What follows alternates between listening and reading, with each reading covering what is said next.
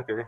Eh, bueno, pues esta es la entrevista de la materia de eh, la ética y el cuidado del sí y del otro. Y pues bueno, vamos a empezar. Ok, eh, una pregunta. ¿A qué edad comenzaste tu vida sexual?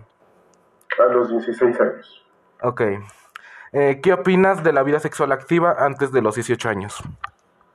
Siento que es mala si no tienes una preparación, una orientación de parte de tus papás, porque te puede llevar un muy mal camino. Ok, muy humilde. Eh, ¿Crees que alguien eh, menor de edad estaría preparado para tener un hijo? La verdad no. Ok. Se arruinaría la vida. ok. Eh, ¿Tú en este momento crees estar preparado para tener un hijo? No, no, no tengo una mentalidad para tener un hijo, la verdad. Ok. Eh, ¿Cuántos métodos anticonceptivos conoces? Eh, conozco varios Ok.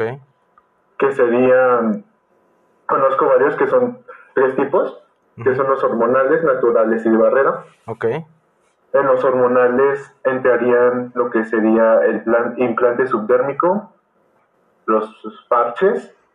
En los naturales estarían el morco cervical, el calendario menstrual y los de barrera, que son los más conocidos, que sería el condón femenino y masculino y el DUI. Ok. Entonces, pues, esas serían todas las preguntas. Eh, gracias por contestar. Un gusto, igualmente. Sí.